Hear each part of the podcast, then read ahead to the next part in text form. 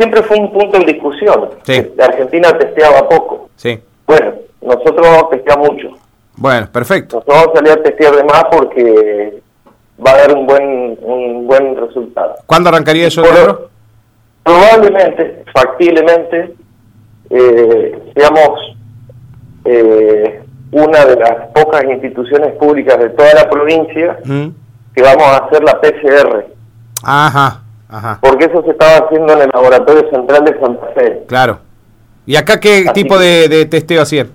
Acá se hace el test rápido, ese que está en 15 minutos.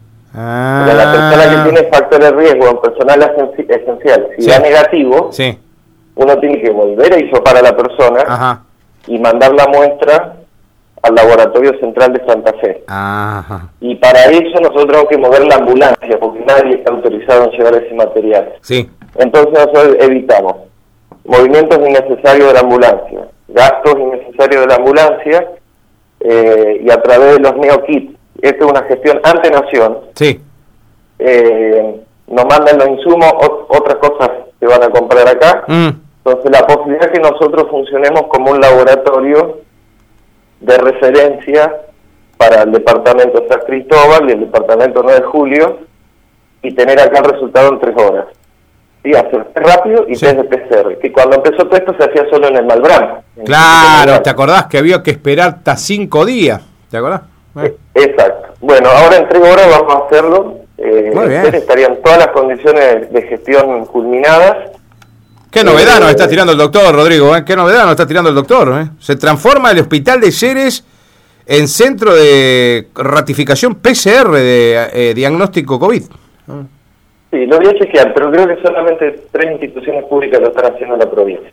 Muy bien. Así que Toma esto es un paso gigante de crecimiento. Impresionante, doctor. Impresionante. Eh, por supuesto, que todo esto tiene que ir acompañado de mayor capital humano, ¿no? No, no, por supuesto. Cuando uno quiere hacer más cosas necesita más gente. No, seguro. Así que vamos a solicitar dos nuevos bioquímicos, vamos a incorporar, los cuales ya han sido concursados, como corresponde. Por fin los entrevista. testeos, dicen acá los oyentes. Jorge es uno que hace desde que comenzó la pandemia, quiere testear, Jorge, acá. ¿eh? Por fin vamos Sí. a testear. Claro, claro. Sí, sí. Esto es una cuestión de, de gestionar. Pero bueno, en su momento ya está. Ahora se va a hacer. Perfecto. A lo cual se suma Sí. otro programa de gestión integrada con Nación. Fíjate que trabajamos mucho con Nación. Sí, sí, sí, sí. Eh, todo con siempre el aval del Ministerio de Salud de la provincia, que nunca nos ha negado absolutamente nada. Nos ha dado todo lo que le pedimos. Eh, estudio de cero prevalencia. Lo que vamos a hacer es testear a todo el personal público que se vacunó y ver la cantidad de anticuerpos que le generó la Sputnik. Ah, muy bien. un estudio de investigación, está para empezar a ver la eficacia de la vacuna. Eh, así que bueno, somos también dentro de los pocos hospitales seleccionados en toda la provincia eh, que va que ya empezó, ya este programa, ya empezó. Está en fase de capacitación y en la brevedad vamos a empezar a testear a todo el personal. Así que este también va a ser base estadístico. Impresionante. Exactamente. Eh, bárbaro. Y bueno, y todo esto, Martín, para culminar, Sí. eh, todo esto que yo te digo es factible solamente, no solamente por gestión, sino capital humano. O sea que el hospital este año... Tenemos bueno, tenemos buenos elementos acá. Tenemos para ir para, tenemos para ir a jugar el mundial acá, Leandro. ¿Me querés decir eso no, lo- quiero transmitirte que el hospital este año va a ser una importante fuente laboral, Muy bien. porque el hospital al menos va a necesitar entre 20 y 25 empleados más para dar sostén a lo que existe, para dar sostén a lo que se postergó eh, erráticamente, y para dar soporte a todos los proyectos que uno quiere consolidar. O sea que al menos 20 personas van a ingresar.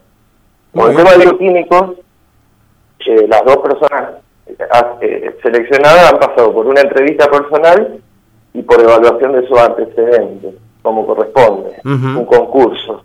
Lo que tiene que irradiarse en todo el hospital, Sí. de una vez Por todas. concurso ingresaron los bioquímicos. Sí, sí, sí.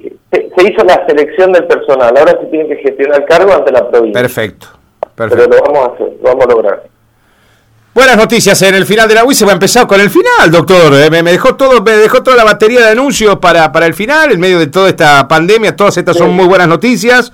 Norma eh, le agradece todo lo que hace el personal de salud, no atender lo que dijo el presidente Fernández.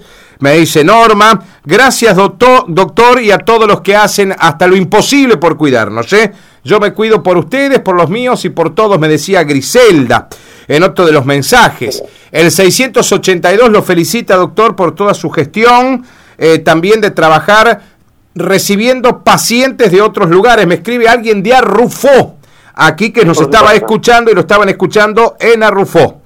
Eh, bueno, tenía mucha gente internada. Muy bien, nos estaban escuchando y lo felicitan, doctor, por la gestión que ha hecho en sala de ventiladores para personas que han tenido que ser eh, internadas en, la cama crítica del Hospital SR. Creo que eso es más que, más que valedero y habla por, por todo lo que podamos agregar nosotros. Leandro, te agradezco muchísimo. Bueno, gracias Martín, le agradezco a la gente el tiempo que me ha escuchado y en lo personal yo reconozco exclusivamente a los empleados del hospital, a todo y cada uno de ellos, porque si nada es patrimonio individual, todo lo que se ha logrado en materia de gestión de respuesta ante la pandemia, ante la pandemia de COVID-19 lo hicieron los 164 empleados del hospital. A ellos hay que reconocerlo no en términos individuales, sino en términos de trabajo colectivo. en equipo. Colectivo. Porque solo nadie, nadie logra nada. No, A ellos le doy el reconocimiento.